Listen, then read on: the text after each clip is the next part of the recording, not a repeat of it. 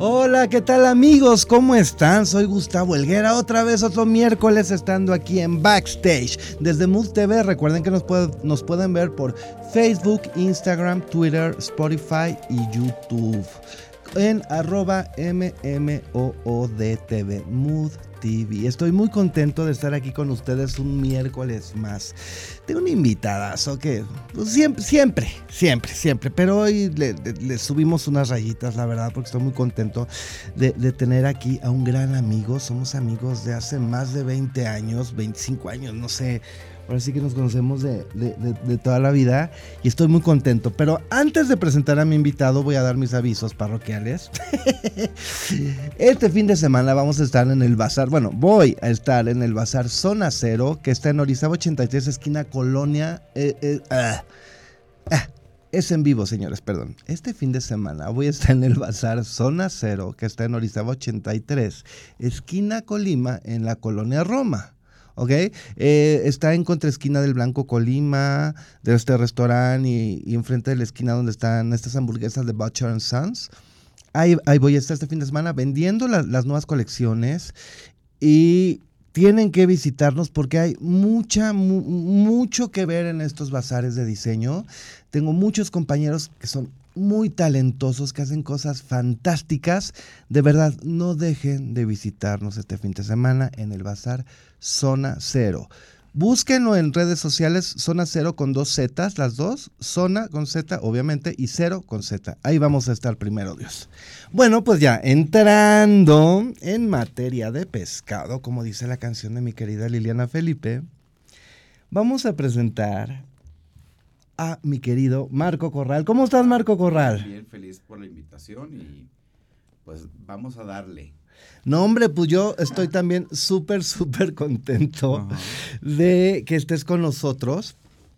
Ya te están haciendo este, señas desde la cabina. Ya me están regañando, te digo, yo no soy mediático. así es, Baby Edgar. Yo soy como tu programa, backstage. Backstage, ¿verdad? Pero así es, Baby Edgar. Front and center, yo soy backstage. Es que aunque no quieras que te pongan. pero front. aunque no, quieras, tú ya estás front center. Tú ya estás ahí. Pues sí, pero. tú ya, ya, ya. O sea que. No soy blogger, no soy influencer. Mira, es que aunque te mueve, aunque te muevas, te va a tocar. Y aunque te quites, también, ¿sabes? Porque ya estás ahí. O sea, son 30 años de trabajo en el tema de la moda, en la profesión de la moda. Es un coordinador un gran coordinador con 30 años de trayectoria. Empezó por ahí a finales de los 80, mi querido, mi querido amigo. Cada año se va a, cada año, una, dos veces al año, va a las pasarelas de los Fashion Weeks de París, Sao Paulo, Río de Janeiro, New York, Milán y también va al Pitti Uomo de Milán, ¿no? En Italia. en Florencia. Ah, en Florencia, perdón, es que yo nunca he ido. Florencia en Italia, sí, eso sí lo sé. Ahí sí fuimos a la escuela. Sí, sí, sí. Vimos geografía. Sí, eso sí, eso sí. Es corresponsal eh, para textos, eh, ¿qué es corresponsal periodístico? Sí, sí, soy periodista, corresponsal para varios medios. Para Cara, Gentleman. Y varios blogs. Y varios blogs. Ajá. Y trabajaste en Universal 10 años con una columna propia que estaba dentro del suplemento de Última, que por cierto le mandamos muchos besos a la gente de Universal. Y, y pues eso obviamente te da un carrerón. Y aparte del trabajo diario, que es para la gente que se confunde, porque cuando hablamos de estilismo de moda, lo primero que me dice una clienta es, y me pinto el pelo de rayitos o me lo pinto anaranjado. Y yo, no, es que los estilistas de pelo son las estéticas de eh, estilistas. Eh, eh, ellos son estilistas de... Y yo somos estilistas de vestuario o coordinador de moda o en inglés es fashion stylist. ¿Qué hacen? A ver, ¿qué hacen? Explícanos, explícanos a la gente, por favor. ¿Qué es lo que hace un fashion stylist? Porque tú eres de los pocos fashion stylist con una carrera impresionante. Pues Porque los demás ya se murieron. pero sobrevivientes, mijo. es, es, lo, es, lo, que decía Ana Fusoni cuando vino. Es que pues soy yo porque todas las demás ya se murieron. Ya se murieron. Entonces, platícanos. Y, a ver. Mira, el, el, estilista de moda o el fashion stylist o coordinador de moda es la persona encargada de seleccionar el vestuario, accesorios, de acuerdo a un proyecto en específico, que puede ser una portada de una revista, puede ser un videoclip, puede ser este, una, una clienta privada que quiere cambiar su look o quiere verse mejor o este ¿qué otra también me ha tocado asesorar a un político. ¿Has hecho qué vestuario? Ay, se supone que no debo tener sonido. no, este es mucho, es realmente es poner o seleccionar la ropa y los accesorios y el maquillaje y todo lo que conlleva la imagen. Sí. En favor de un proyecto en específico. Comunicar algo, ¿no? Sí. Que puedes comunicar algo. Entonces, también me ha tocado vestir en formas rojas. Hago em, coordinación de moda para revistas de moda presentando una tendencia. O vestir a una celebrity. Con el tiempo... ¿Qué te gusta más? Hacer la foto. O sea, me gusta más fotografía y me gusta... Como creativo me gusta más hacer moda, porque tengo más libertad. No siempre.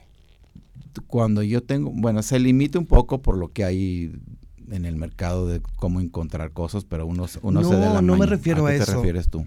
Quería tocar este punto desde hace tiempo con, con un este coordinador tan con tanta carrera como tú. ¿Qué sucede cuando estás haciendo una foto editorial de moda para una revista? Ajá. Pero la editora o el editor Ah, los mando al cuerno, ¿eh? te obligan No, no, no, yo los mando a hacer cuerno total en ese momento. Yo estoy estoy enfermo Sí. cuando se autoproclaman grandes fashion stylists Ajá. y ves su- su- sus fotos en su. Insta. Total look Louis Vuitton, total look Ah, Chanel, sí. total look Ah, no, Burberry. pues sí. ¿Y qué es eso? Güey, Ujú. eso no es. Mira, lo que ha pasado, ver, lo que ha pasado es algo, explícanos. mira. eh, Porque tú no haces eso. No, no, no hago eso, pero mira, tampoco los culpo a los fashion stylists. A mí me tocó la edad de las cavernas, donde literalmente tenemos que andarle pidiendo a las amigas, como No Sara Bustante, no, que nos no hicieran la moda. a ver, no era la de las cavernas, tampoco estamos tan jodidos. Es- espera, estás hablando del 85, mi amor, o sea, hace la edad de las 35. cavernas, No, pero en moda, en moda, Gustavo Olguera, en moda Pero no, había show. sentir tampoco este... No, a mí me vale madre la edad. Lo importante es el trabajo. Ahora, ¿qué pasa? A ver. No había un showroom de Ferragamo, no había un showroom de Prada, no había un showroom de... show- No había un showroom de nada. Tenías, no, no había ni esas marcas aquí. ni esas marcas. Tenías que Ah. literalmente sacarlos de la tienda, que es un horror, que hoy luego platicamos ese tipo de anécdotas, de ¿Te cuidar acuerdas- la ropa y ¿Te todo. acuerdas una anécdota? Ahorita me estoy acordando de un vestido de Gucci, el primer, antes de, de Gucci, antes, ¿era Gucci No. o Versace? No era Gucci de Tom Ford que se me cayó una, una lentejuelita, ¿te acuerdas? Un cristal de Swarovski, un cristal de Swarovski. Sí, se Sí, cayó. ¿te acuerdas? Se, cayó, se perdió. Entonces llegué con mi queridísimo Gustavo Helguera. Por favor, ayúdame, ayúdame. Llegué así porque eran, no era una lentejuela, le- era una lentejuela cuadrada, mate, de cierto tamaño. Entonces, no, no era mate, era un cristal cuadrado de Swarovski. de Swarovski. Sí. Eh, sí, pero no era el lentejuelón Ah, no era, no, de era, Mitzi, no era cualquier cosa que podías encontrar en Fantasías Miguel. Exactamente. No, no. De hecho, era de las primeras colecciones de Tom Ford y lo, me lo prestaron de la tienda de Mazarik. Sí, de la primer tienda, primer antes tienda. de todos. Estamos cansados los micrófonos. Ajá. Antes de, que Gucci se reinventara. Ajá. Entonces sí estamos hablando de la época de las cavernas. Sí, Sí. tienes razón. Entonces, Ah, Gustavo me hizo el favor ¿Te de, mandarlo a Nueva York y sí estaba en el Fashion Avenue, no sé qué. Y me dijo, bueno, obviamente no te puedo conseguir uno, van a ser 100 o 50. Le digo, no me importa que sea un camión entero. No que lo es que yo no puedo pagar un vestido. no, el vestido en ese tiempo costaba casi era como incomparable. 80 mil pesos. En aquella época 80 mil pesos. Ahorita ¿cuán- ¿en cuánto están esos vestidos? Mira, la otra vez fui a Gucci a, a ver nomás, a ver, porque es nomás a lo que se puede ver uno. Había un saco Ajá. terlencoso, porque ahorita el rollo es todo el rollo vintage, y Ajá. costaba 75 mil pesos un saco. Un saco. Yo le buscaba el pantalón a ver si se había caído el gancho. No, no, no. Es el saco. Ok. Acá está el pantalón y Y más. ven- ¿Sabes qué es lo más fuerte que venden lo que quieren? no? Ajá, claro. Ajá. Sí, Sí. porque está de moda la moda. Sí, pues hay quien lo paga. Qué bueno, qué maravilla. Eso es- una. Entonces, una- volviendo a los editoriales, La gran ventaja es que ya están las casas acá y ya te prestan la ropa de las colecciones. Pero lo que me mata es que Prada te dice sí, pero tú no puedes poner la chamarra Prada con el pantalón Gucci. Tiene que ser total look y es el total look de la pasarela con Eh, todo y bolsa. Entonces te obligan. Eso lo imponen los Lo imponen las marcas. Ok, ok. Ahora, la gran ventaja es que cada vez hay más moda mexicana, cada vez hay creativos más interesantes y se han puesto las pilas algunos nacionales y algunos extranjeros, la mayoría extranjeros, de poner en un solo lugar un showroom muy grande donde tienen 7, 8, 9, 10 diseñadores Sí. y uno puede ahí estar creando y empezar a combinar con lo que tienes en los diferentes pisos y no necesariamente usar la supermarca. Claro, la supermarca es, le pones de repente la bolsa o los zapatos por aquí y por allá, pero el total look es una exigencia que me parece una estupidez porque, ¿Estás de acuerdo que es una tontería? Porque la, la revista gringa presenta lo mismo, el mismo total look que la de aquí que la de Panamá, entonces, ¿cuál es la...? ¿Cuál Y ya es- lo viste en pasarela, porque, ¿Cuál es porque en Instagram en el aportación? O sea, momento ¿Qué aportas como stylist? ¿O, o qué, qué aportas como Claro. creativo? Claro. Nada. Claro. Ahora, antes había la libertad de tú como coordinador, literalmente tú llegabas con la editora y decías, mira, ahorita viene muy fuerte la mezclilla oscura, por ejemplo, entonces voy a hacer un, un editorial de puro denim Ajá. y tal y tal y tal, y te decían tal. Ahora ya las editoras o las subeditoras, ellos te Hola. proponen los temas y, y gracias a la tecnología ya te dan unas referencias, te dan un mood board, que es en fotografías bajadas de internet, que es lo que buscan ellas en el shoot. Entonces, en base a eso ya hay una guía y algo en común entre lo que quiere la revista y lo que tú estás aportando. Y no solamente se trata de ejecutar porque te están diciendo tienes que hacer esto. Ahí entra tu creatividad de buscar en el árido mundo de la moda mexicana qué puede funcionar árido, para ya eso. está, ya, ya hay muchas. Sí. Ya, ya hay muchas. Sí, sí, claro. Ajá. Sí, pero no estás en Milán y Nueva York. Y las No. referencias son de Nueva York y de Milán y de París. Y yo, no, pues está O sea, fregón. tiene- pero Tienes que hacer circo. Sí, tienes que hacer como era mi teatro. Que mira, como nos tocó empezar cuando no había nada, nada, nada, pues ya uno crea el callo y ahorita, Claro. como dices, ahorita hay muchísimo porque nos tocó pues abrir camino un poco en esto y, y este y estamos orgullosos cuando menos de seguir aquí, ¿no? Trabajando lo que nos gusta Claro, y, aguantando vara. O y sea, estar este actualizándose. ¿Cuántos stylists no has visto nacer y desaparecer sí, en 30 años? claro. Sí. Continúa en el camino, está muy canijo y la verdad, pues es, es lo, el talento es lo único que te mantiene. Sí, y la calidad y, y la responsabilidad y la ética y estar a tiempo y cuidar las cosas. Hay muchas cosas porque Ajá. siempre la gente que no está muy relacionado con eso te habla de que qué padre tu trabajo, el glamour y todo. ¿no? El Pero, glamour, pero ¿cuál glamour? Vamos a decirles cuál gla- A ver, explícales el glamour. A ver, el glamour de andar cargando maletas Ajá, con sobrepeso siempre eso siempre. y andar cuidando. no, que y en una ciudad como el DF, Ajá. que estás pa- parándote en una botilla, en otra y en otra, en un momento Da traes, no, traes cuatro millones de pesos en tu cajuelita. No lo andes diciendo, por favor. No, esas cosas no se dicen. Nadie sabe que, pues es más, ya ni coche traigo, así que Mm. todos los días traigo un coche diferente. Claro, sí, Pero tú andas en, en- en Uber, ¿no? Sí, Es lo y que es pasa. mejor, yo también. Es lo que pasa. Entonces, este, sí es mucha responsabilidad. Sí es padre el- el- la parte creativa y poder tú seleccionar y sobre todo que es un trabajo de una gratificación instantánea porque ves la foto en una, dos, tres semanas o tres meses, ya lo ves físicamente el producto de tu trabajo. Pero todo lo que conlleva cuidar el trabajo con los fotógrafos que vestido caro, vestido que el fotógrafo lo quiere tirar así, donde Lo vea lodo, tirar, donde, vea haya lodo, ahí. piedras, Ahí, agua. ahí. Ahora que corre la chica y con los zapatos este Jimmy Choo, entonces quiere Ajá. las piedras de San Miguel que la mujer salga en estampida y le digo, "No, no, no, no, o sea, no va eso no va a pasar, ¿eh? Es cuando Ajá. yo saco la garra y digo, "No, en los zapatos, en la mano y que la niña corra porque pues sí, por más Se- que sean se- de se maltratan. Sí, y no Ajá. puedes regresar la ropa por más que sean de una, una sala de exhibición que no está a la venta, hechos garra las cosas, ¿no? ¿Te ha pasado? Sí, Accidentes. Sí, muy pocos, pero sí. Aunque también en muchos showrooms ya mucha, muchas piezas ya vienen fregadas, Sí. ya vienen amoladas, ¿no? Ajá. Y así hay que trabajarlas, ni modo, Sí. porque luego les llegan, son colecciones que van, las van viajando por todo el mundo. Por ejemplo, Louis Vuitton, por decir algo, ¿no? La mandan aquí y luego de aquí la mandan a otro país y así Sí. anda, ¿no? Creo. Sí. No sé, tú Hay, hay, un- si hay- estoy mal. hay muestrarios que se comparten con Brasil y. Argentina. Ahorita ya, ya se quedan las muestras aquí. Ok, pero cuando- antes sí, sí. sí lo compartían. O, o las, o, o muestras muy especial sí. que digo, me ha tocado estar en Nueva York y me prestan un, un, una- un outfit de Chanel y luego lo veo en la alfombra roja con Margot, eh, ¿cómo se llama? Margot, la que se ahorita en Once Upon a Time in America.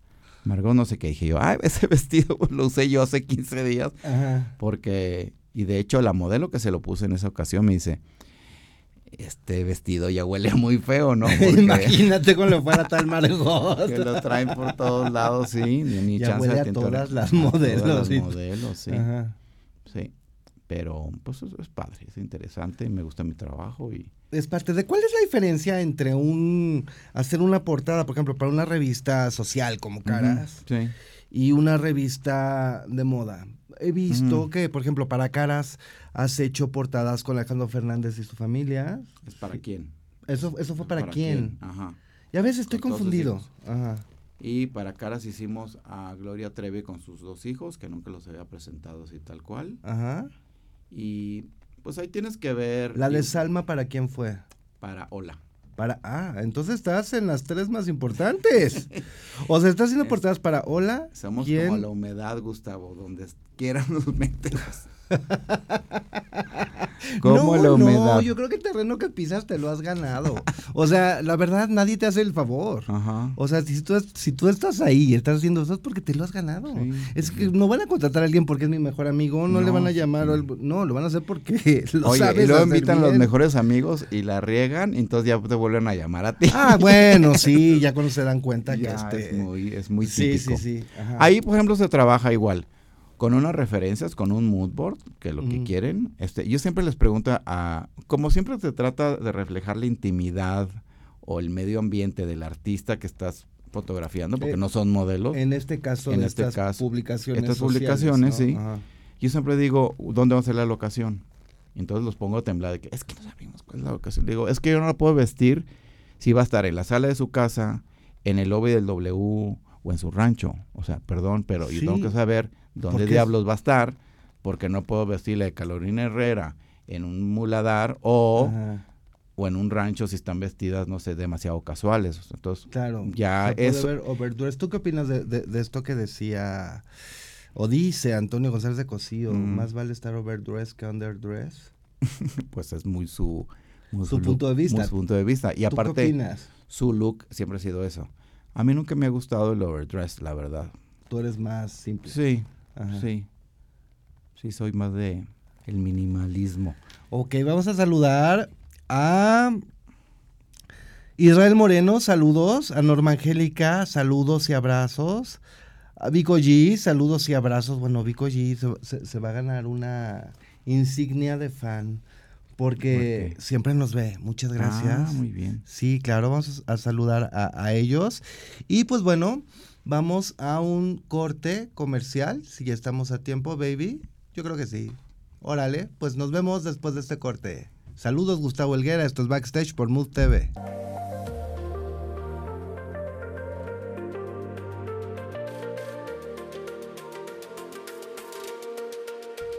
Hola, ¿qué tal amigos? Ya estamos de regreso aquí en Backstage. Yo soy Gustavo Helguera y me da mucho gusto saludarlos. Recuerden que nos puedes ver por Facebook, Instagram, Twitter, Spotify y YouTube en MMOODDTV, Mood TV. Pues también les recuerdo que tengo aquí de invitado a mi queridísimo amigo Marco Corral, querido y talentoso amigo Marco Corral, que es coordinador de moda con 30 años de trayectoria. Se dice fácil. Se dice fácil, ¿no? Es que empezamos de 14 años, acuérdate. No. Yo no, no, no empezamos de 14. En el kinder. No, no. No, pero oye, digo, esto, estas ganas Sí, sí, sí. no son de ganas, Ajá. son porque nos las hemos ganado. Exactamente. ¿Sabes? Están en el en- lugar adecuado donde tienen que ir. Exactamente. Eso, eso. Cuéntanos, cuéntanos, vas, ¿tú vas al Fashion Week de aquí de México? Sí. ¿Cuáles son las tres diferencias más, más fuertes o más a favor o en contra? O sea, en comparado con los demás Fashion Weeks del mundo, porque pues tú andas por todos lados. Sí. París, Florencia, Sao Paulo, Río, Nueva York, Milán. Mira, es difícil comparar la moda mexicana con la moda internacional. ¿Por qué? Porque nos llevan siglos de ventaja, ¿no? O sea, en Francia están haciendo vestidos de alta costura hace 120 años. Sí, pero, acá pero el conocimiento Sí, y la habilidad es la misma, perdón. Sí, sí, sí, pero es diferencia en calidad, en Pues ve los chinos, los chinos así Sí, pero los chinos agarran la onda sí, de pero- todo, pero ¿no? son copias. Entonces, sí, pero no, no me refiero a copiar, me refiero a que entiendo, entiendo tu punto de vista de que tienen años haciendo lo mismo, pero no. no, eso, eso no, no le quita el mérito a alguien que, que tal vez no tiene esa experiencia, pero que sí pudo aprender rápido a hacerlo bien, ¿no? Sí, pero De otro país. Mira, una pasarela en París. Yo he tenido la oportunidad de ir a muchas pasarelas de muchas marcas, de las super wow. Ay, cuéntanos, cuéntanos. Pues he ido a, yo creo que he visto como unos 25 desfiles de Chanel en mi vida. Wow. Y ahí he, visto- eh, he visto... Conociste al Kaiser. Te al tocó. Kaiser, sí, me tocó Sí. eso- esas puestas en escenas de el iceberg dentro del Gran Palais y el mundo que daba vueltas. Y El cohete también te el tocó. cohete también. Ajá. Este, Louis Vuitton, por ejemplo, que metió una locomotora así en vivo y se salían las modelos ahí vestidos de los años 20, 30 con sus maletas y todo. Sí, Mm. son unas puestas en escena. O sea, hay mucha lana. Impresionante. Todavía lo siguen haciendo. Sí. Todavía. Ha bajado Ha algo. bajado. eso. pero, pero sí, sí Ajá. tuve el privilegio de, de las grandes puestas en escena, con todo un concepto que hay detrás, con mucha creatividad, sobre todo con calidad. Este, mm, aquí en México cada vez está mejor, cada vez hay más propuestas, cada vez los diseñadores que ves una temporada van como avanzando en, en calidad, en propuesta. Eso está padre. Y hay, y hay diseñadores como Lorena Sarabia que cada temporada saca su colección y saca su línea de zapatos y de bolsas, por decir. Todo. Ajá, todo el, Ajá. el concepto. Todo el concepto. A mí me impresionó mucho las primeras veces que Por fui cierto, vis- a- perdón que te interrumpa, ¿viste a Lorena en el programa? No, no lo he visto. Está, está, está, Sí. está, está muy linda. Lorena Ajá. Sarabia, unos be- besos a ella. Está ahorita en un programa de Netflix De Netflix que se que llama, se llama Style. Who's Next in Fashion. Ajá, creo que sí. Es un reality que se grabó en Estados Unidos Sí. y me dio mucho gusto y mucho placer verla ahí. Sí, sí, sí, sí. Y te digo, las primeras veces que tuve la oportunidad de ir al Fashion Week de, de, de Sao Paulo, siendo que Sao Paulo moda, pero ¿por qué no? Entonces, eran colecciones súper vanguardia, con ahí la industria del zapat, de los zapatos les hacen colecciones especiales a ellos y la de bolsos, los bolsos y los lentes, los lentes. Entonces presentan todo un concepto de mercadotecnia. Vas a una tienda y el marketing está perfecto de marcas que nunca has oído en tu vida. ¿Por qué? Porque el mercado brasileño es enorme. Y está uno. muy protegido. Los, Dos, impue- los, está- im- los es- impuestos de importación sí, en Brasil sí. son altísimos. Altísimos. Entonces los productos de lujo se convierten en... Pero ahorita voy para allá. A ver. Y está lejísimo de Estados Unidos. Entonces, aquí el malinchismo es que pues te avientas acá el viajecito a Laredo, San Antonio, si no es que más para arriba, y prefieres lo de allá porque es como más atractivo, ya no es la realidad que era antes. Ya no, ¿verdad? No, ya no. ¿En qué ha cambiado?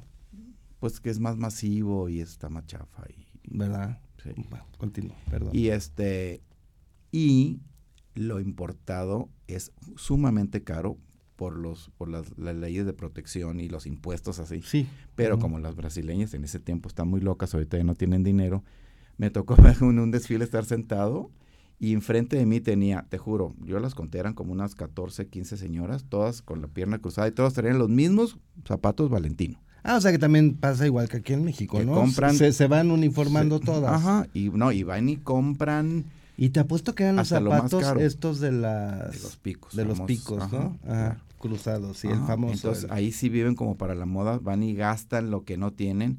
Y, y- y lo importado es como que más allá de decir es incomparable, pues ahora me lo compro porque si te lo compraste en Brasil, es que Es gastaste porque más. puedes. Porque puedes, ¿no? Porque cualquiera va a Nueva York que se lo compra a la mitad. El chiste es Sí. comprártelo acá. Comprártelo. Y la competencia entre las viejas locas ahí que si no traes la bolsa, la otra más grande y es una locura. Entonces, sí, te digo, hay toda una industria. México estamos en, en, en momento de ir cada paso a paso para llegar a eso. Luego me dicen a mí que algunos diseñadores, ¿no? No tú, pero algunos diseñadores que me dicen, es que es injusto porque no hay apoyo del gobierno mexicano hacia la moda.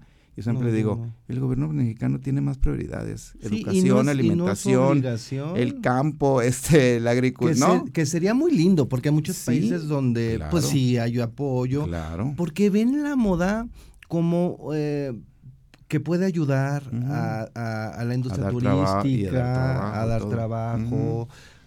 Sí, porque sí, Sí. ayuda. Sí, pero, hay toda pues, una industria, Aquí pero todavía. Y, y en Colombia sí. Claro. ¿Has ido al, al- a- No, no he ido. Nunca. Este año quiero ir. Tienes que ir. Estoy, estoy planeando para marzo, abril. Yo creo que voy a ir. Sí, está ahí todo. Y ya ves que Pepa y hay un chorro de diseñadores magníficos. Fantásticos en Colombia, fantásticos. Y sobre todo toda una industria de traje de baño, de lencería, que te está Son- haciendo un producto muy especializado para poder exportarlo en el mundo. Porque si vamos a hacer chamarras de piel, pues todo el mundo las hace, ¿no? No, lo que pasa que lo, lo que hacen los colombianos que me parece fantástico es que hacen tanto los jeans como la ropa interior, toda con truco, todo es Ujú. truqueado para levantar todo aquello que quieres que se Sí, los levante. primeros jeans estos de Pomper De- Up, como se llamen. Sí, los de son pompas Ajá, son este ahí. colombianos. Ajá. Ropa interior que te levanta todo como arte de magia porque tienen resortes y un, un diseño espectacular y aparte también hechos. Y aparte ellas también se levantan cosas en la, en la sala quirúrgica, porque son Pero bien bueno, adictivas si no te eso. alcanza para la sala quirúrgica, pues entonces te, te compras unos de, Sí. de- de estas ropas interiores o de estos jeans que le- te levantan las cosas Sí. Que se tienen que levantar, que no vas a levantar con ejercicio, Claro, pero claro. sí las puedes Ajá. levantar con un ligero truquito, ¿no? Y los colombianos son expertos en hacer En eso. eso, sí, se han especializado. Lo hacen Y- fabulosamente y- bien. Y es un producto de calidad y de exportación, y está por todos lados, ¿no? Ahora también una gran diferencia es que realmente las tendencias empiezan de allá. Si ves los conceptos que empiezan allá, que se desarrollan con el tiempo y después los gringos los interpretan y después los mexicanos estamos ahí como en la colita. Siempre estamos en la colita. Mm, sí. Sin albur, señores. Desgraciadamente, Ajá. desgraciadamente siempre estamos en la colita. Porque antes, es mi punto de vista, Sí. y tú dime si, si no estás de acuerdo, por favor. Eh, pues decíamos México, wow, sí, pero de Sí. repente vimos cómo empezaba a despegar Colombia, vimos cómo empezaba a despegar Brasil, y cómo se hace importante el Fashion Week de Brasil, cómo Colombia cada vez tenía más fuerza comercial, Sí. calidad, industria. No pasó aquí. Y sabes qué? Nos, Está empezando a pasar. Ajá, sí. Y nos convertimos en maquileros, que fue una cosa muy fuerte también. Ajá. En maquileros. ¿Por qué? Sí, porque, en- por ejemplo, en Puebla están las máquinas más grandes de, De mezclilla, mezclilla. Y, y yo llegué a trabajar en la industria también de la confección. Íbamos a Puebla y estaban todos los jeans de Calvin Klein, todo lo de Tommy Hilfiger, pero no se podía vender ni uno en la plaza del pueblo, todo es exportación. Todo se va. Entonces, Contado, lo- sí. sí, ¿Te acuerdas de esta feria que se hacía en Puebla de maquinaria, que era fantástica? Todavía se hace. No me acuerdo. Una feria fantástica de, de, moda. Teciutlán, en Teciutlán, que es la, Ajá. la cuna ahí de pues, los maquileros, ¿no? Entonces, em, Exintex creo que se llama. ujú, Ajá. más que desarrollar productos, bueno, Caltex lo, lo, lo trató un momento, las grandes, este, Desarrollar. pro- Desar- de hecho, Caltex eh, apoyaba a ajá, muchos a diseñadores, en el sí. Fashion Week. ¿Dejó de pasar? sí. dejó de pasar, pero sí tuvo un, un momento muy fuerte que apoyó a Mancandi, apoyó a Juli Renata y A Malafacha. a Malafacha, todos ellos, Ajá. y les fue bien. Ahora, para esos tipo de negocios que son multimillonarios, que venden por todos lados, pues era así como que un granito en el arroz para ayudar al Pues diseño mexicano, un- pero sí, pero la realidad es que no se creó como todo, igual también no se dio como una retribución económica A a, la corto fábrica. plazo y dice, ¿sabes qué? Lo- es que se ya te hice supone- tus muestras, Sí, mijito. ya te hice tus muestras. Adiós. Es que yo lo que me imagino que la. la to- todo es imaginativo mío, ¿eh? Yo lo que me imagino es que el, la- el productor de textiles les da a los diseñadores las muestras para que hagan su colección, ¿no? O sea, los, Sí. los metrajes de tela, Sí. lo que necesiten. Ahí es trabajo del diseñador vender sus colecciones, sino Sí. vender su muestrario, que es muy diferente. Ajá, claro, Sí, porque vender el muestrario, pues, te salió gratis y ganaste. claro. Pero aquí la idea es levantar pedidos con esas telas para que luego el diseñador le haga pedidos a la fábrica. Ahora, si, Si no, una- ¿dónde está el negocio? Porque acá el text de qué le sirve que si lo mencionen una en raya Week. así para hacer camisas, te Ajá. dice, sí, con mucho gusto te lo hago, pero necesito venderte dos mil metros. Entonces tiene que vender 1500 camisas de la misma raya que no los va a vender. Desgraciadamente. O sea, un diseñador mexicano no puede desplazar. Esa es una camisa, aparte, Sí. pantalones, sacos, todo. Ahora, yo supongo que de ahí viene el tema de que dejaron dar apoyo. Supongo, sí, supongo. Porque tiene que ser un negocio Porque tiene que ser un negocio también para ellos, ¿no? Porque pues, de qué les sirve estar apoyo y apoyo y apoyo y nada más por menciones o por likes. Sí, Ajá. seguramente le va a decir a sus empleados, no, esta semana les voy a pagar con likes. Obviamente no. Claro. Y, la, y el financiamiento, o sea, es, es una industria, como vender, no sé, cualquier cosa, Calzones. calzones. Entonces, ellos sí tienen que tener, pues, una retribución económica. Digo, se agradece que apoyen a la moda No, mexicana. y se agradece mucho Y en porque algún momento dijeron, pues, chicos, hasta acá, ¿no? Ujú. Ok. Sí, quién sabe qué, pa- qué, qué pasó. ¿Qué más diferencias ves independientemente de, de que sí ves más industria en el extranjero?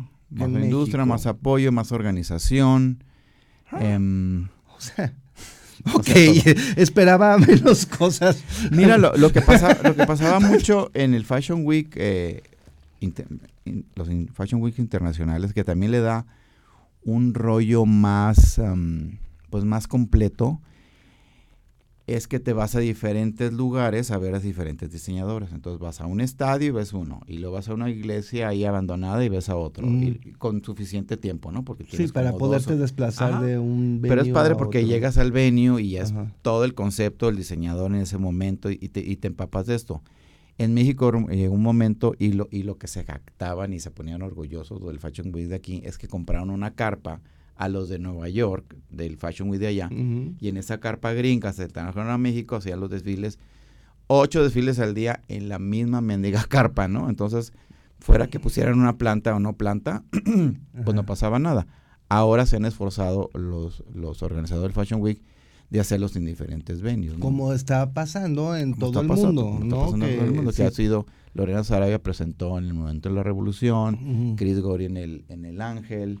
Eso es este, fantástico. En la carpa Ar- Argos o Arcos que está en Tlalpan, en un circo, presentó no sé Ah, quién. sí, sí, ya sé cuál es la Astros. Astros, Astros, En la Astros. ajá. Entonces, claro, es muy diferente porque aquí como con la- el caótico que es la ciudad y con la falta de transporte, pero Ajá. así que, ¿cómo crees que de Polanco voy a Tlalpan No, y sí de Tlalpan? no, sí está O sea, grueso porque Estaba padre la idea, pero... en ciudades pequeñitas. Sí, Es- o sea, no Ajá. puedes decir, ahorita presento en Tlalpan y al rato Sí. va a ser en porque mira, Linda Vista, porque París, que Milán, quedan muy lejos. son ciudades que realmente no son tan grandes, o cuando menos el Sí. centro no es tan grande. Bueno, París Ajá. sí es enorme, pero lo que Pero- viene siendo el centro, Ujú. el centro turístico, el centro pues, donde se y mueve todo el mundo, metro pues, te lleva a chiquito, todos lados, A todos y lados. Ah. y en esta Bueno, parte... aquí también, pero aquí, de hecho, afuera de la Carpa Astros hay una estación de metro. ¿Pero tú crees que los invitados se van a querer ir al no, metro? claro que no. O sea, Es que ellos nomás se suben en metro en, en Madrid, aquí ¿Por no. qué hacen eso? O sea, ¿por qué cuando van de viaje cuando eran to- to- estudiantes. to- tomando mi foto en el metro de París o aquí en el metro de Madrid o y en México ni lo conocen? Ah, claro. Ahora, otra ¿Por cosa que hicieron ahora... ¿Pero por qué? ¿Por qué? ¿Tú No sé, subes- Gustavo, no me te- ¿Tú te preguntes. subes al metro aquí en México? No, Entonces sí te pregunto. Sí. Allá sí te subes. sí. Entonces, ¿por qué? Entonces sí me puedes Porque decir no, por qué. sí, porque yo no tengo, o sea, el, el metro a donde voy ahí en los desfiles está hacia donde están los desfiles. Y o aquí sea, en México tienes carro y te mueves, punto. Pues sí, pero por ejemplo, aquí te vas, metro de Polanco y te toca un desfile en, ¿dónde te gusta? En el centro, te vas a tardar Por los transbordos. 45 minutos en llegar al Zócalo, Por los transbordos, claro. Porque no está como planeado, ¿no? Para que, claro. Ajá. Ajá. O me voy caminando del Ángel al Four Seasons, del Four Seasons a Polanco, te brincas, o sea, o en bici casi, Claro. que allá no. Ahora lo que lo que plantearon es, ya lleva dos años que hacen eso, Hay unos camiones, te sales de los desfiles, hay un camioncito y te suben y te llevan al siguiente desfile, que está poca madre. Ah, eso está buenísimo. ¿Eso aquí? No, ya. Ah, no, yo pensé aquí que lo no. hacían aquí. No, aquí no, aquí se Yo dije, bueno, pues ya, ya, ya los camioncitos de Mercedes, digo, Sí, ya que se llama Mercedes pues Fashion Week ser. México, pues por lo menos que, que se moche con unos Tienes toda la razón, camioncitos, es industria automotriz, ¿no? Tiene que tener unas cuatro vans. Pues sí, porque nada más, pon- no, vans no, camioncitos, ya camioncitos, Sí. camiones, camiones, porque con vans como para los VIPs, ¿no? Ajá. Pero si, si los camiones grandes Sí. de pasajeros son de Mercedes, Sí, para que faciliten. Ahora, por lo mismo de logística, ya volvieron al formato anterior y casi todos los están haciendo en el hipódromo, en el hipódromo, en el, No. en el, en el, En el Frontón Frontón México. Ahí, y algunos en el Four Seasons.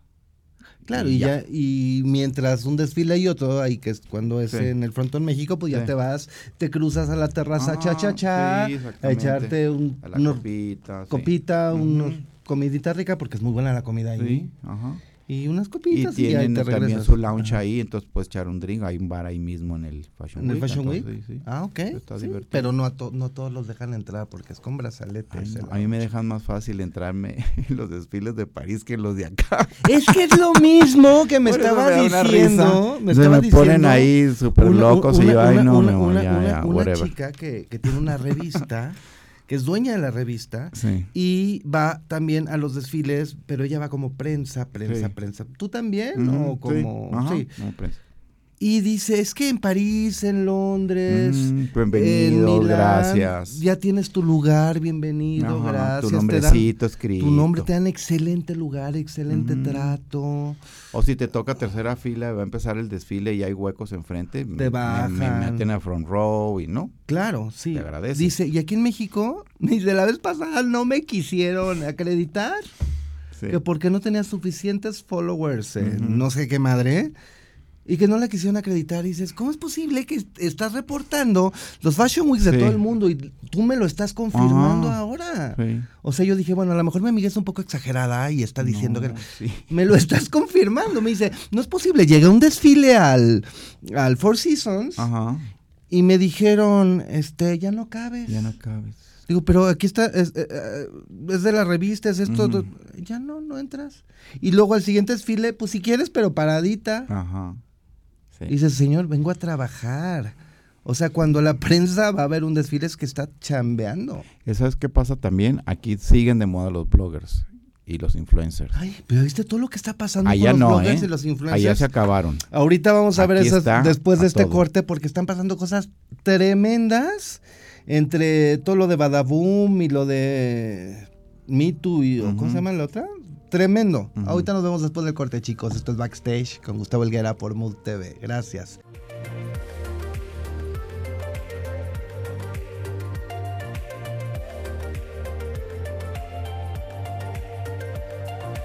Amigos, ¿qué tal? ¿Cómo están? Ya estamos de regreso. Soy Gustavo Helguera. Este programa se llama Backstage por Mood TV. Recuerden que nos pueden ver por Facebook, Instagram, Twitter, Spotify y YouTube.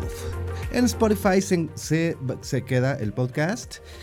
Y también les recuerdo que nos vemos este fin de semana en el Bazar Zona Cero, en Orizaba 83, esquina Colima, en la colonia Roma. Ahí voy a estar con la, con la nueva colección. Les voy a enseñar que me la traje Ah. hasta puesta. Padre. A ver si se ve. ¿Se ve, baby Edgar? A ver, dime. ¿Sí? Está padrísimo. Entonces, pues ya, ya estamos con esto nuevo que son este. Calaverita y todo. Pues yo también me echo mis goles, amigo. Pues, ¿qué, qué, qué le vamos a hacer? Claro, pues tienes aquí el medio. Mal hiciera. ¿Qué le vamos a hacer? Entonces, aquí estamos pon- poniendo cristales y calaveras a las.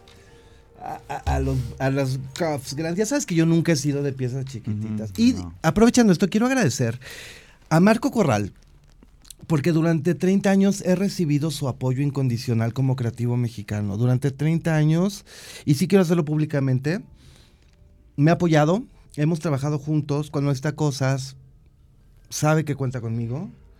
Y Y este... tú me apoyaste también a mí porque iba arrancando y pues accesorios de Helguera y para adentro. Pues sí, pero hace, hace 20 años tampoco había, 20, 25 años tampoco había mucho de Ajá. dónde escoger, ¿no? Sí.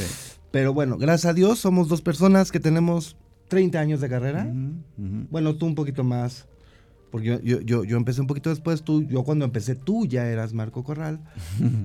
Sí, sí, sí, sí. Sí, sí, sí. no. Yo tengo de carrera 20. 20, como, como 31. Veintitantos, No, como ¿verdad? 20 por ahí, Ajá, sí. Un sí. poquito menos, pero tú ya. Entonces, gracias, Marco, No, a ti por el apoyo de siempre. por considerarme siempre.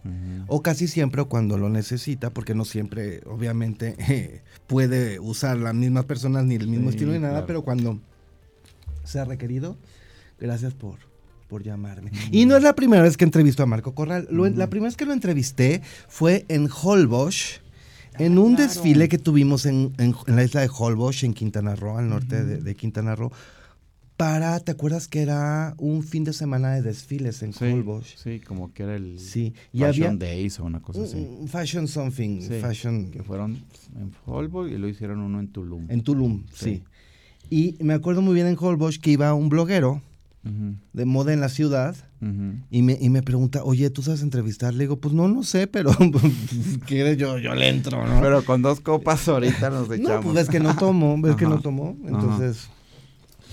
Y nos echamos, nos echamos una muy buena Sí, plática esa vez, pero esa, esa vez duró como toda la noche, ¿no? Duró mucho. Sí, creo Pero- que anda en YouTube esa entrevista. Pero siempre es, es, es muy, es muy alentador, me llena el alma y sobre todo el intelecto platicar contigo, porque es una persona muy brillante, eres una persona que sabes a dónde vas, sabes lo que quieres y, y sabes que tienes un lugar y lo defiendes. Me lo gané a pulso. Claro, claro. ¿Qué es lo más eh, raro que te haya pasado? Eh, no sé, porque has, le has hecho styling a, a Salma Hayek, a... Pues Ah, mira, ¿Qué es lo más extraño que tú digas? No puede ser, esto me está sucediendo y no quiero, o sea, Mira, la- de, de- de esas, de esas anécdotas que tenemos en el cajón. mira, la anécdota que se aplica mucho es que siempre la que va empezando, la que no tiene una película, la que no nunca ha tenido una obra de teatro, es la que hace de jamón, de todo, le sea, la menos famosa. La menos famosa, la que tiene traumitas, ¿Cómo quién? odia, no, no puedo decir nombres. no, si puedes decir Pero porque no, pues, si no, ya no, es famosa. No, pues un día, no, no, no. Ahora ya somos. Ay, no nos queda Pero cuando van empezando, en cambio, llegas al Hayek, me dice qué te gusta, qué me pongo, aquí trae su ropa, pero trae ropa de señores mexicanos, se puso todo lo que yo llevaba, tiene una mesa con accesorios, ella los escogió.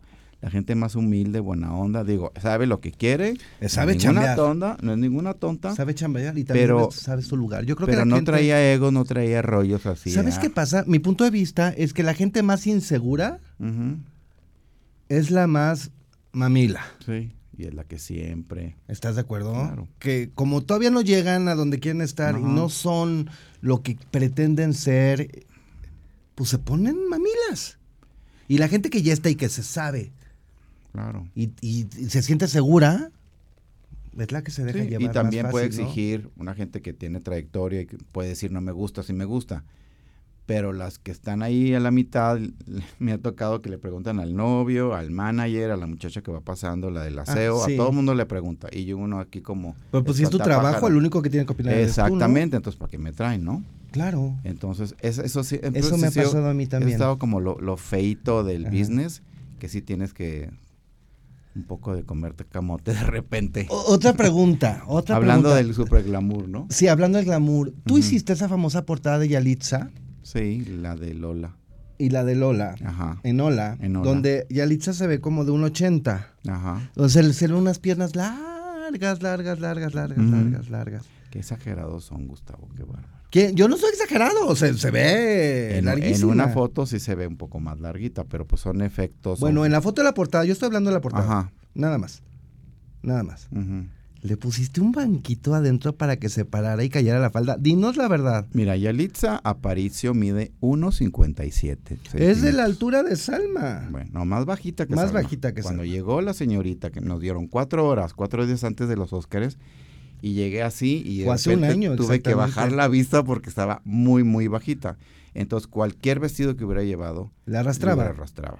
Y Ajá. cualquier tacón así, zanco, se iba a ver mal. Entonces sí hay que darle una ayudadita. Eso son tips, o sea, son, son secretitos, o sea, no es nada malo, no, son secretos de un Sí, o, o la tiras, ¿no? o la perdón, tiras en un perdón, perdón si ya te balconeé. No, pero, son los trucos, pero sí, sí, sí, porque yo, yo vi un meme donde estaba Yalitza en, en un banquito y, o sea, sí, hicieron el meme. Pero yo dije, sí es real. mucho que el Photoshop, por qué pues las revistas del corazón tienen Photoshop. Ay, las del corazón, las, las del no corazón, el mismo Instagram de los artistas está y de todo mundo, hasta de nosotros. Yo digo que tiene filtros y Photoshop. Digo que hasta los perros les ponen Photoshop para que se vean bonitos. Claro, el Photoshop y ya todos los efectos y los filtros los tenemos hasta los niños de 13 años se ponen chapitas. Ahora, si no le pones Photoshop, qué mala onda, la sacaron súper morenita, porque no le ayudaron con el maquillaje. Pero ¿por qué mala onda se, si es el Se ve la cara este, pintada, este, con, con, manchas, entonces si le pones, porque le pones, y si no, que, que gacho. Que no le pones. Entonces ya me Con la gente es muy difícil quedar bien. A mí me pareció fantástica esa portada, me pareció fantástica, que llevaba, por cierto, una pieza de mi querido amigo Mauricio Serrano. Sí, en algunas eh, sí. era la ropa de la, la, portada son de unos chavos de León que se llama Ian Day, que son buenísimos, son dos chavos jovencitos que están haciendo unos vestidos de unos vestidos de noche espectaculares, acaban de presentar en Dubai un desfile y ellos así, ya sabes, día siguiente caja, ¿no? Con los vestidos que yo quisiera. Eh, de David Salomón también me prestó, Chris Goyri, Cintia Buten Kepler, pues, era pura moda mexicana, que lo pero yo lo que quería era proyectar moda mexicana actual, y no vestirla de trajinera de Xochimilco, como todo mundo quiere vestir a las mexicanas. Sí, sí, sí. sí ¿Por qué la pones glamorosa? ¿Debiste haberla puesto de China Poblana? Pues no, ¿por, qué? Ella tiene derecho Yo estoy de acuerdo contigo, como por qué? Tiene aparte estaba en Hollywood, estaba en, un, en, una, este, en una terraza ya en el centro La foto la hiciste en Los Ángeles. Sí. Ah, yo pensé que se había hecho aquí en México. No, sí hicimos allá. Una, dice Norma Angélica, bloggers are passé. Súper de acuerdo. ¿Por qué? Rápido porque ya nos tenemos que ir. no eh, quiero que se quede esto en el pues, aire. Eh, los bloggers fue como todo un boom de, de, la gente, bueno, de, chavas que se vestían muy bien con ropa prestada o con... Que, porque los bloggers siempre tienen que comentar algo, tienen que tener un contenido. Y las influencers nomás se toman su carita y su cuerpecito con la ropa que le prestan en las tiendas. Pero ya se dieron cuenta que aunque tienen un impacto mediático, muchas veces no están tan especializados. O sea, una blogger, por más que tenga 3 millones de seguidores, no puede tener esos 3 millones que compren una bolsa de Louis Vuitton. Y los mismos que compran Old Navy, porque lo hacen ellos como trivias y, hacen en Old Navy en la mañana y en la tarde eh, van a Bobby Brown. Pero estás de acuerdo que alguien que tenga 300 mil seguidores en lugar de 3 millones o 8 mil seguidores puede ser más influencer que el que, que, el que se dice ser influencer, porque sí puede tener los seguidores que se pueden comprar ese bolso. Ajá. Más especializado como cualquier cosa. Exactamente, y eso es lo que no habían visto las marcas. Y lo que sucede también es que tienes uno, una, una chica tiene 20 mil una semana y la próxima 200 mil. Ajá. Los compran. Ahora, ¿qué pasa? Los compran. Suben una foto y tienen tres likes. Y digo, a ver, espera, si tiene 200 mil, porque hay tres likes? Porque no hay 3 mil o un 1%. Yo, Entonces, pura... Les voy a recomendar a todos mis amigos, es un eh, video que subió Ofelia Pastrana, la explicatriz, hablando un poco de todo este tema que, ha pasado con YouTube, que ha pasado con Badaboom y el por qué es excelente explicatriz. Así que qué bueno que se llama la explicatriz Ofelia Pastrana. Búsquenlo y chequenlo, está en YouTube acerca de su teoría de por qué YouTube hizo todo eso y por qué los grandes youtubers se han caído y se han perdido. Ahora, en los Fashion Weeks, volviendo a lo mismo, al tema, eran como las estrellas, las primeras, las primeras, primera fila y demás, pero ahora, pues ya no los pelan. Y aquí sí. Como vamos un poco, como vamos atrasaditos en muchas cosas. Pero ¿por qué carajo? Si ya tenemos todas las redes sociales, sabemos lo que está pasando, pero somos bien pinches ah, Aquí llegan las mismas chicas y demás. Queremos presumirles nuestras mascaditas. Nuestras mascaditas, que casualmente. Que no nos pusimos de acuerdo. ¿eh? No nos pusimos de acuerdo, pero pues siempre estamos a lo último, ¿no? Siempre en el último grito. Querido amigo, me ha dado mucho gusto que me acompañes. Ha sido una plática deliciosa. ¿Quieres eh, eh, anotar, decir algo más? Aparte tus redes sociales, por favor. Es eh, stylist-marco Corral en Instagram y también tengo en Instagram Mark con C sin la O, ah, este guion bajo corral. Y en Facebook con mi nombre.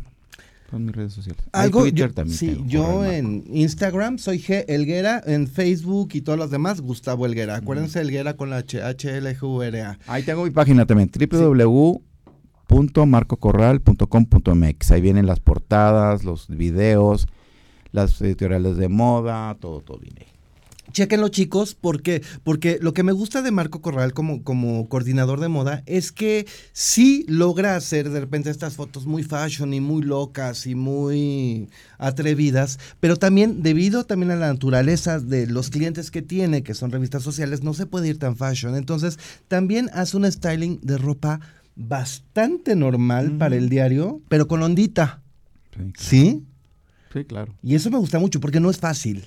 No es fácil. cambiar la imagen de alguien. Yo creo que es más difícil vestir del día con ondita que hacer una gran producción de moda que le pones y le pones y le pones. Entonces. Cuando la clienta es de ponerse, ponerse y le quieres vestir normal con ondita es el primer obstáculo que tienes porque ella no se quiere, ella quiere seguir siendo disfrazada y pues Exactamente. Entonces, me gusta mucho eso que haces. Quiero felicitarte, quiero darte las gracias y quiero decirles a todos nuestros amigos que estoy muy contento. Soy Gustavo Olguera, esto es Backstage por Mood TV. Recuerden vernos por Facebook, Instagram, Twitter, Spotify y YouTube en MMOOD Mood TV. Soy Gustavo Olguera, él es Marco Corral. Amamos la moda y nos encantan estas cosas. Los queremos mucho. Chao.